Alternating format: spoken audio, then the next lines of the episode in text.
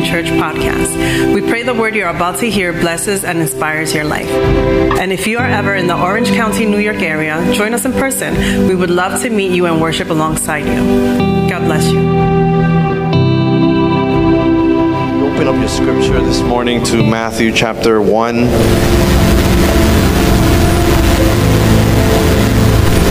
I love to just sit in the presence of the Lord, right?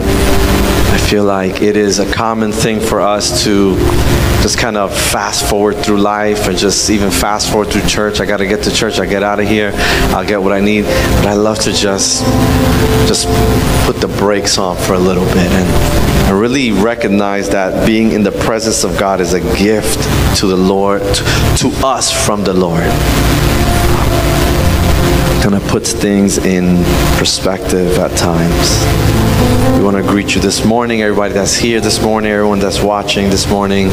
We pray that the same spirit that is settling us in this morning is settling you wherever you would be. Amen. Uh, today we continue our series titled What Has Come to Us. Uh, we're looking at proclamations or, or what is being proclaimed to essential characters in the Christmas narrative. Um, we, are looking at what is being told to them that is coming to them and um, uh, coming to us as well.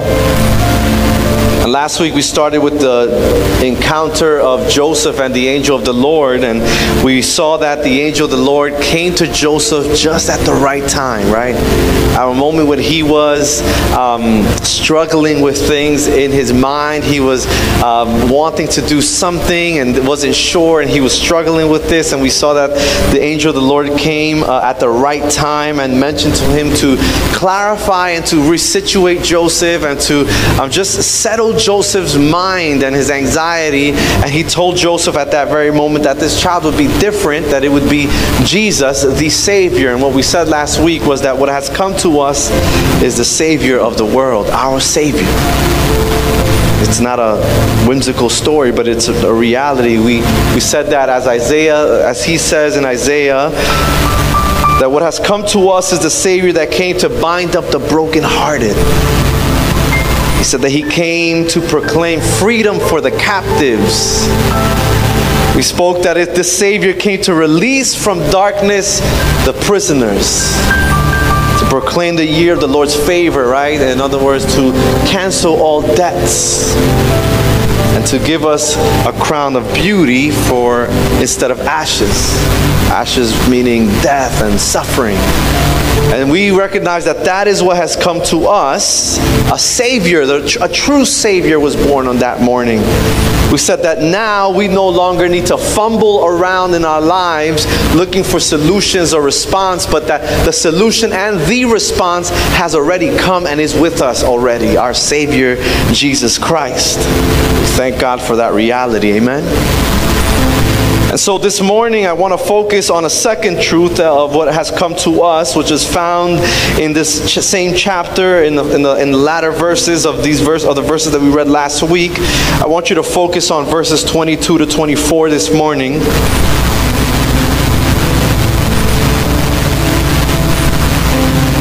The word of the Lord is read in the name of the Father, Son, and the Holy Ghost, and we say, Amen. Verse 22 says, All this took place to fulfill what had been spoken by the Lord through the prophet. Verse 23 Look, the virgin shall conceive and bear a son, and they shall name him Emmanuel, which means God is with us. When Joseph awoke from the sleep, he did as the angel of the Lord commanded him. He took her as his wife. Today we are reminded, church, that Christmas, that this Advent season, uh, we are, it is a, a um, it, it, should give us the acknowledgement that we are awaiting or what has come to us is something far greater than anything we could imagine or even hope for. What has come to us, Matthew tells us, what we see this season proclaimed to us is Emmanuel, God with us.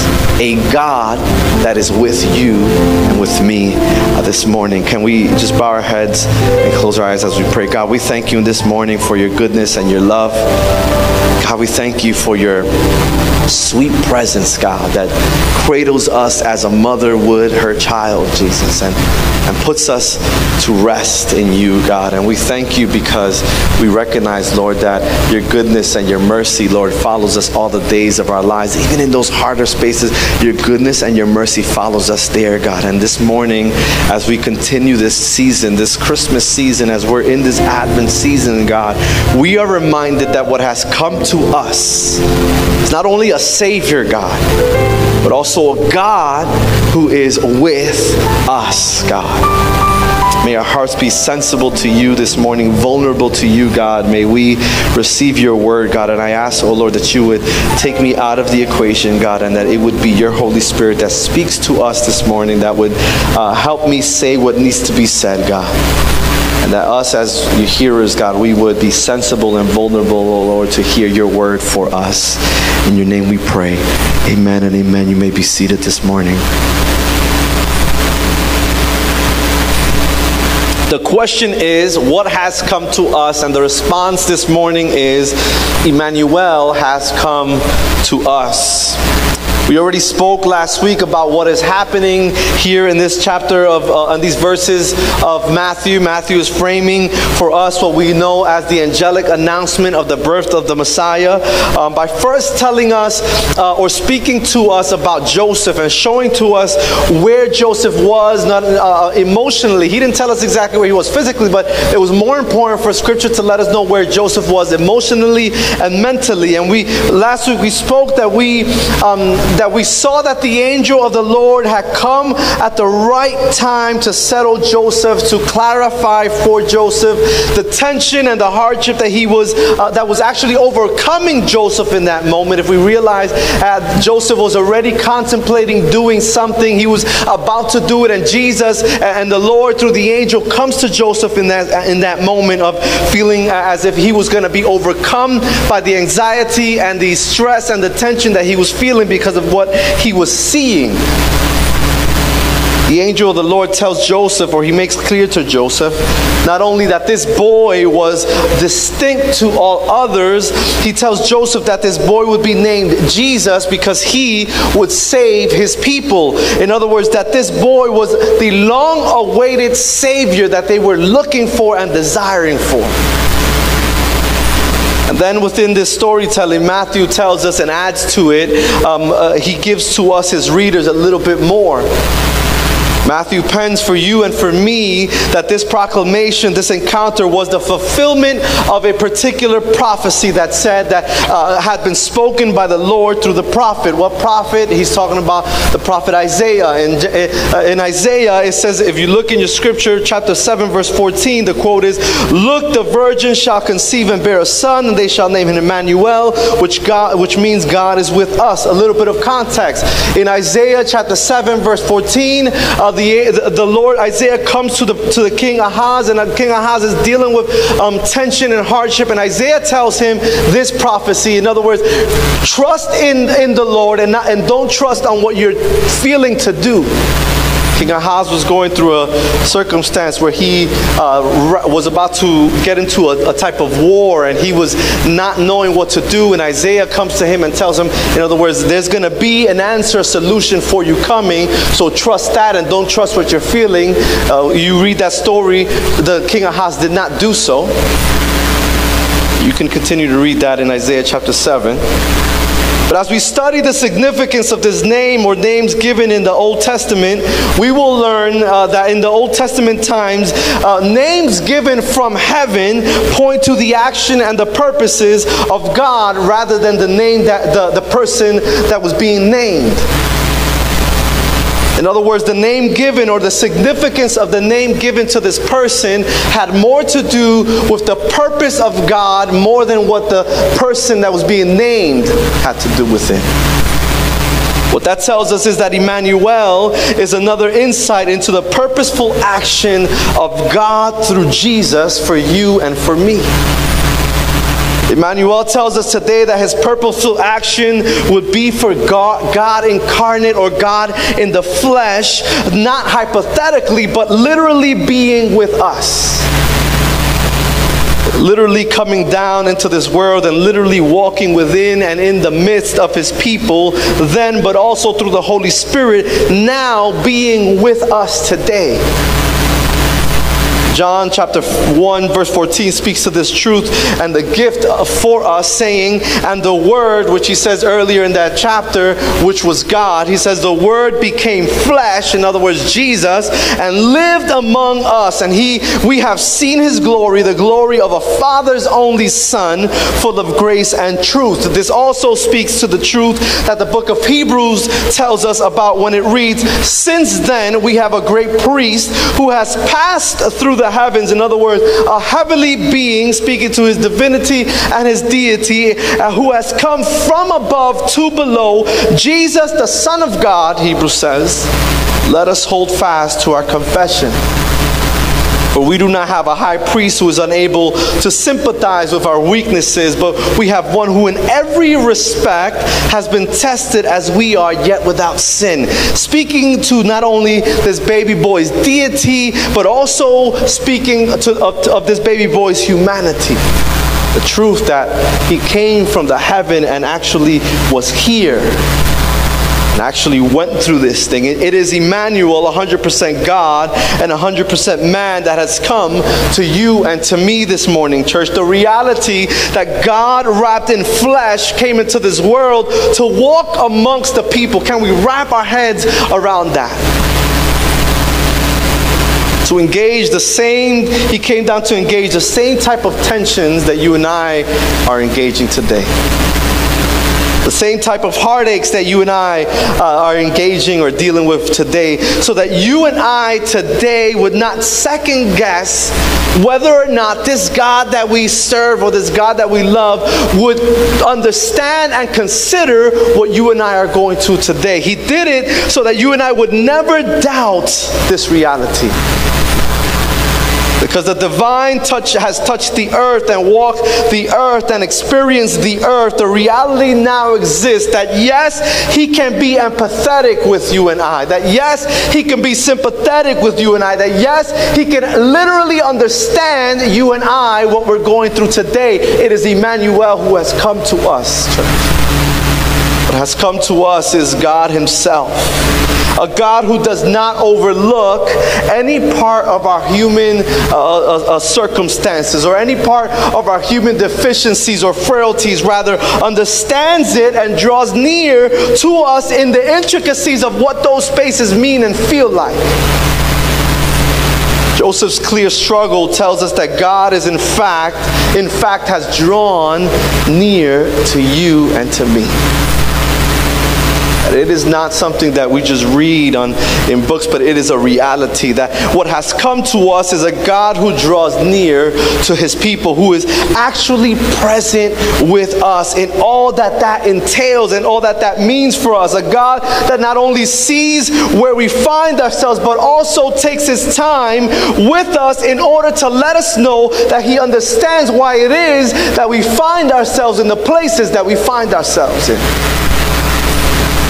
Emmanuel reminds us that we serve a God that understands why we feel the way we feel at times. Manuel should remind us that we serve a God that understands how I got to the place where I am in the first place. Emmanuel should remind you and I that we serve a God that understands what those decisions were and how we got to these valley moments that we find ourselves sometimes. It is a personable God that we serve. Not only does he understand that, but he also understands what those decisions and what those spaces make us feel and what they make us do. Emmanuel tells us that God understood the assignment. Emmanuel tells us that God, being omniscient and divine, already knew what we would cause, already knew the type of places we would be found in, not only physically, but also as we speak about Joseph, but also mentally and emotionally. He understands deeply where you and I find ourselves in those hard to, to, to, to, to translate or communicate spaces. And he still not only sent a savior, not only did he send a solution, but he was clear to let us know how much he loved us that he went further than that. He actually came and stepped into this world for us. Jesus, no less than God, came right where you and I are living and are found, so that you and I, even today, would know how deeply loved and deeply considered and seen we are by this great and loving God. Emmanuel is what has come to us. I don't know about you, but I appreciate this truth, and it does something to the concept of this great God that I serve. It does something to the way I think about this great God uh, and who He is for us and for, for me and for you. It allows me and a perfect man to be able to draw near or to find it okay for me to draw near to a perfect God because I know He wants to be with us. He wanted to be with us, that He wants to always have this intentional and intimate relationship with us, so much so that He stepped into our reality didn't need to be, and yet he decided to not only be identified as Emmanuel, but he came literally to be God with us. He isn't a Savior that is disconnected from our reality. He isn't a Savior that is disconnected with how we feel. No, He is a Savior that longed for a deeper and closer relationship with us. He wanted more. He wants more from His creation. He wants more from you and from me. He wants more than just a superficial, hey, God, I'm here. Thank you. Goodbye. He didn't want to be an acquaintance. No, he wanted a relationship substance. What this Christmas season should remind us, what has come to us is not simply a God of stories, but a, what has come to us is a God who was and is so invested in you and me that he went as far as actually stepping into this story. I want you to know that Emmanuel tells us that that God you serve is invested in you is considerate with you. He is with us. You know, we have those type of friends or those type of relationships that are acquaintances. And you know what that feels like, right? We love acquaintances as well. But there's a difference between a relationship that is an acquaintance and a, a relationship that is deeper, that is closer to us. There's a difference in love, there's a difference in closeness and proximity, and that is what Jesus, what God wanted. He wanted us to realize that Jesus was a signal and a showing that He just didn't want to be an acquaintance with you. He just didn't want you to serve a God that you never saw, but He wanted you to know that it was a God that was actually looking and desiring to go deeper with this relationship, to go more, to be closer in proximity, in heart, and in motion with us. That is what has come to us, church. It is a God who is longing to be close to us. Leon Morris says in his commentary on Matthew, he says, Matthew surely intends his readers to understand that Emmanuel was his name in the sense that all that was involved in that name found its fulfillment in him. In other words, that very defini- the very definitions and the very essence of what the name Emmanuel meant, the meaning of God with us, found its fulfillment, its essence, uh, everything uh, explicitly that it meant found it in the very life of Jesus and would be found in the very life of Jesus. It's different as to our earthly context. Someone could be named grace or hope or peace or joy and they'd be far from what their name means. Not with Jesus, not with Emmanuel.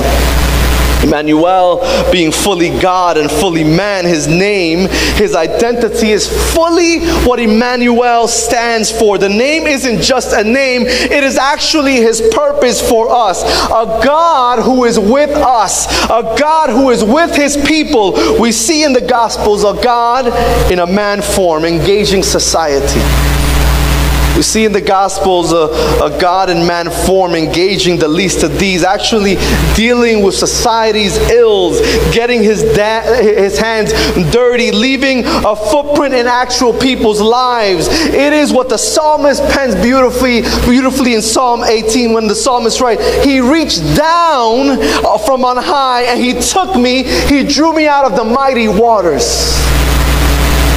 Emmanuel is the reality of this picture that the psalmist paints for us that God Himself has come down to save us, has come down to touch us, has come down to deal with our intricacies of, of this world.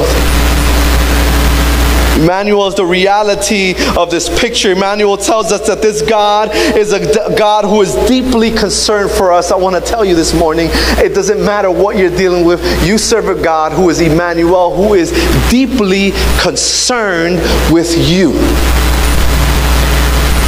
He's not concerned only with the good stuff. He also draws near like a parent with a sick child. He draws closer in those harder spaces. That is Emmanuel, God with us. a God who didn't want us to have a doubt on whether or not He was committed to us, on whether or not He loved us. A God that wanted us to, uh, uh, to know and saw fit for Him to step into this world because just like Thomas, we need to see to believe sometimes, or oftentimes. C. Blomberg said in his commentary too often, those who have rightly contended for Jesus, and those are, are us, right? Who have contended for Jesus' full deity, have created a God whom, whom, to whom they do not feel close. I wonder how many of us have created this grandiose God, yet we still don't feel close to that God. He says, rather than one who has who became human in every way like them, but without sin, as God with us, Jesus enables us to come boldly before the th- God's throne. We, we, when we accept the forgiveness of our sins, He made available and gave us the gift to develop an intimate relationship with Him. That is Emmanuel, God with us. That is what has come to us. The ability for you and for me to create create this intimate, messy at times relationship with this great and merciful God. You and I should take heart this morning. The believer, just like the unbeliever, should take heart this morning, today. The believer, just like the unbeliever, should take heart because Emmanuel means that you and I are never alone, church. That you and I are never without hope. That you and I are never without promise. We are never without forgiveness or the ability, ability to be forgiven. We are never without the possibility of wisdom and of strength. Why? Because Emmanuel has come to us. God's presence to and for man. It is what has come to us. It is no coincidence that Matthew ends his book with these words from Jesus when Jesus says, And behold, after he gives them this great commission, he says, And behold, I am with you always to the end of the age. Moreover, if God says that He is with us forever, then we should then proclaim, like the, like the Apostle Paul did, what then shall separate us from the love of God? What then shall separate you from God incarnate then? Nothing, he says. What has come to us in Emmanuel is a God who came to be with us and to never leave us. Can we just sit with that for a second? A God who didn't need to stay with us, a God who didn't need to come down from his heaven, a God who didn't need to send his son to suffer for us, but a God who saw it fit intentionally to draw near to you and to me. Sit with that truth. You know, the prophets, the people before Jesus, they longed for God to be with them. They longed for God incarnate to be with them, to, to draw near to them. It was a dream, a desire for them to have God with them, to, to have this certainty that God was with them. And here you and I are told that that dream that was so longed for that hope that they longed for for so many years became reality when the baby boy was born. Here you and I sit with the reality that that hope already was born and that that hope is also coming back for us. So, what does this mean for us, or what does this do for us? This is just not a theological construct or, uh, or a theological concept, it is truth of God. It is the reality that we live in, that we should embrace. That God with us means exactly that. That in the darkest of nights, you and I will never be alone. Scripture tells us in Joshua, For the Lord your God is with you wherever you go. Jesus was not just a sign of God with us, Jesus was actually God with us. God with us means that you and I do not have to live this life fearing or feeling that at any given bad decision we will be shunned or thrown to the side or left alone as when it happens with human uh, people it will never happen with God. Emmanuel tells us that we will we should never live a life fearing that because it will never happen for us. Uh, God with us means that you and I don't have to live this life feeling as if at any given given error or failure or trip up, we will be disowned by Him. No, He is not fickle like us human.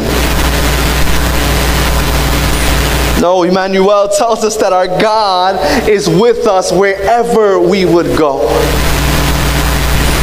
Isaiah 41 tells 41:10 tells us that God with us means that although we might find ourselves in hard moments, Emmanuel reminds us that there will be, there still exists the ability for us to be strong and for us to be courageous. It is not, it still exists the opportunity as we think on Emmanuel to not be frightened or to be dismayed because Emmanuel, it tells us that He, our God, the one who came down for us, will help us and will uphold us with His righteous right hand. That's what Isaiah the prophet tells us and reminds us that Emmanuel means. Emmanuel reminds us that if God is with us, then who can be against us. I'm here as a mouthpiece for God to remind someone that Emmanuel has come to you and to me. It's easy to get wrapped up in, in, in what Christmas is, in, in, the, in work and gift and, having fun. But Emmanuel, Christmas time, this Advent season is a pause for us to refocus the reality of what has come to us so that we can live this life with that at the forefront of our lives. And today, what has come to us is Emmanuel, a God who is actually intentionally for the long haul with you and with me you and I are never alone, but always in great company. Emmanuel, the certainty that the living God has drawn near to us. Deuteronomy 31 6 says, Be strong and courageous, do not fear or be in dread of them, for it is the Lord your God who goes with you. And then he says, He will not leave you or forsake you. Look at how, what the prophet Zephaniah said the Lord your God is in your midst a mighty one who will save. He will rejoice over you with gladness. He will quiet you by his love. He will exult over you with loud singing. And therefore, our response should be the response of the redeemed, the response of the broken, the response of the lost, like you and I, the response of the, those that are now found should be, as the psalmist says in Psalm 23 even though I walk through the valley of shadow of death, I will fear no evil, for you for God for Emmanuel is with us always. Uh, Emmanuel signifies God with us, a mysterious name, but a, a very precious and beautiful name. God incarnate among us, and so it means God reconcilable to us, at peace with us, and taking us into covenant and communion with Himself because of His child, Jesus Christ. Emmanuel. God with us. the ability for you and for me to now have communion with this perfect God. What came to us on that very night was Emmanuel, the, the reality and the showing, my sisters and my brothers, that there was and is a desire, a longing from our God, this divine, all powerful being, to not be a God that is distant or far off or cold, but a God, a Father, a Savior, a counselor, a safe space, an anchor for our soul. Be anything that we would need Matthew Henry says the following The people of the Jews had God with them in types of shadows and types, dwelling between the cherubim, but never so as when the Word was flesh. Behold, in this deepest mystery and richest mercy, and I add the most deepest of loves ever being able to experience was by the light of nature. He says, We see God as a God above us. By the light of the law, he says, we, They saw God as God against us, but by the light of the gospel, we see him as Emmanuel, God with us. Can you see how privileged you and I are. Can you see how privileged you and I are in comparison to the people of Israel? Can we sit with that privilege that you and I have today, being broken, lost folk, and still having a God who came into our world? Can you sit with that heavy gift and that heavy uh, uh, showing of love for a second? My prayer is for you, for us, church, that we may know that what has come to us is Emmanuel, a God who is with us a God who goes before us to lead us and to guide us, a God who goes behind us to guard us and to secure us, a God who is above us to love and, and procure us, a God uh, who has come to us at Emmanuel, a God that is beneath us to lift us up and to carry us when we are broken and cannot go further, a God who is beside us to encourage us and to actually walk with us even in the harder spaces of our lives. It is Emmanuel that has come to us, church. You see, the reason why this is so important is because oftentimes when you and I go through hardship, when you and I go through difficult spaces, we start asking, hey God, where, where are you? Hey God, I'm praying for this, it's not coming. I guess, I guess, I guess I'm just gonna have to do it by myself. It is our natural human inclination uh, when hard times uh, come to us. I guess God, to say, I guess God isn't hearing me. I guess I'm not that important, which re in reality, what we're saying is, I guess I have to do it by myself. I guess God is not with me. We start saying these things as, as if God is not real and He's not a reality because otherwise X and Y would happen for us or this response would come sooner to us. Emmanuel, though, should remind us, church church, that God made a way to be right where you are today. That even if it doesn't feel like it, Emmanuel, when we look at this story, should remind us that God made a way to be where you are, even in those messy, dirty spaces. God made a way. The psalmist in Psalm 139 said, Even if I find myself in Sheol, in, in hell, in other words, you are still there. Even if I find myself at the end, you know, surrounded by water, you are still there. It is Emmanuel who has come to us that we cannot run from or hide from because he, his intention is to be with us in every moment of our lives, church. As I ask the team to come forward, Emmanuel should remind us that God made a way to be right with us. That we would never think that anything that we could ever do, whether good or bad, uh, whether it is hard or, or pretty, or whatever it is that we would go through, would change the truth that God is with you. Paul David Tripp said, You awake today to realize that your weakness may have not left you. But you also awake today recognizing that neither has your powerful Savior left you. Emmanuel means that God is always with us.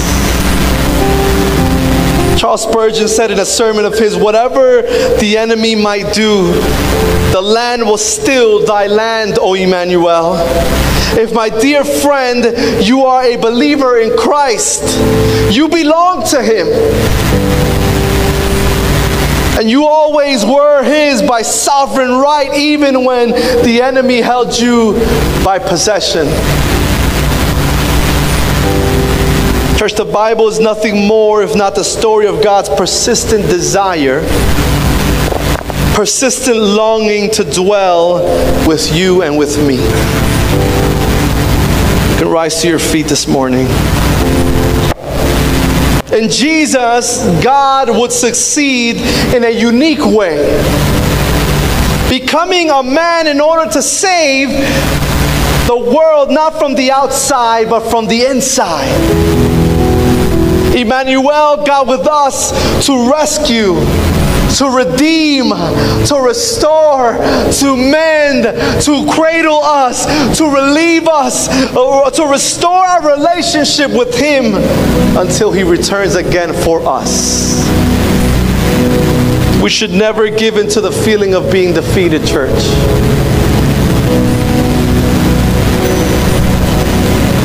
You should never God tells you don't ever give into the feeling of feeling defeated. Emmanuel tells us that we are never alone. The question then becomes church.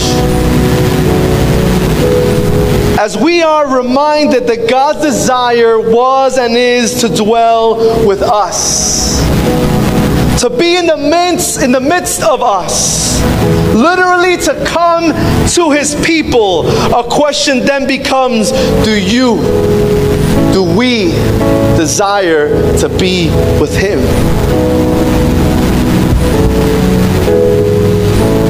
Was the desire of many, it was the dream of many for God, the Messiah, to come to them, to draw near to them, for God to be with them. And here you and I, already receiving the gift of Jesus, already receiving the reality of God with us, the question is do we want to be with Him?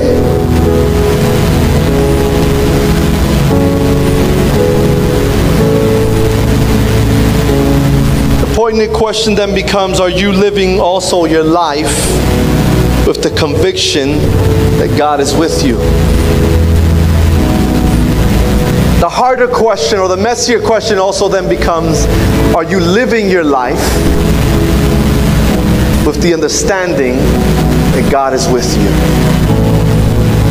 Because I think that we would all answer, and I would hope as, as your pastor that you would all answer, yes, I, I, I want to be with him. The harder question then becomes, is my life showing that God is with me? And the beautiful thing about this gospel is that if our lives weren't saying that, and if our lives aren't saying that, before today or up until today, we all have the ability because he, the Savior came to us, because Emmanuel came to us. We all have the ability to change that today.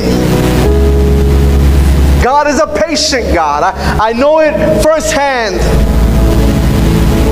If our lives were not saying or screaming that God was, was with us, then we have the ability today to change that. The altar is open so that you would say, God, I recognize that you are with us. I recognize this great, beautiful certainty that you came to us in that very moment, that our Savior drew near to us, that you came to us, God. Maybe I'm not with you today, God. I want to be with you. Because, you know, those relationships where it feels like you're giving 100%, but they're giving 25? None of us like those. And God is so patient, though, that He waits for you to get to where you need to get to. Today, what has come to us is Emmanuel, a God who intentionally draws near to us. The question is, are you close to Him? The other question is, is your life then showing that you are close with Him? As I ask the team to come forward. Emmanuel, the fountain that never runs dry. The fountain to which you and I must always run to. The fountain uh, for which you and I should draw near to as many times as we need. Maybe you're hearing us or here today. You say, Well, I don't want to keep going up. Well, I don't want to be seen a certain way.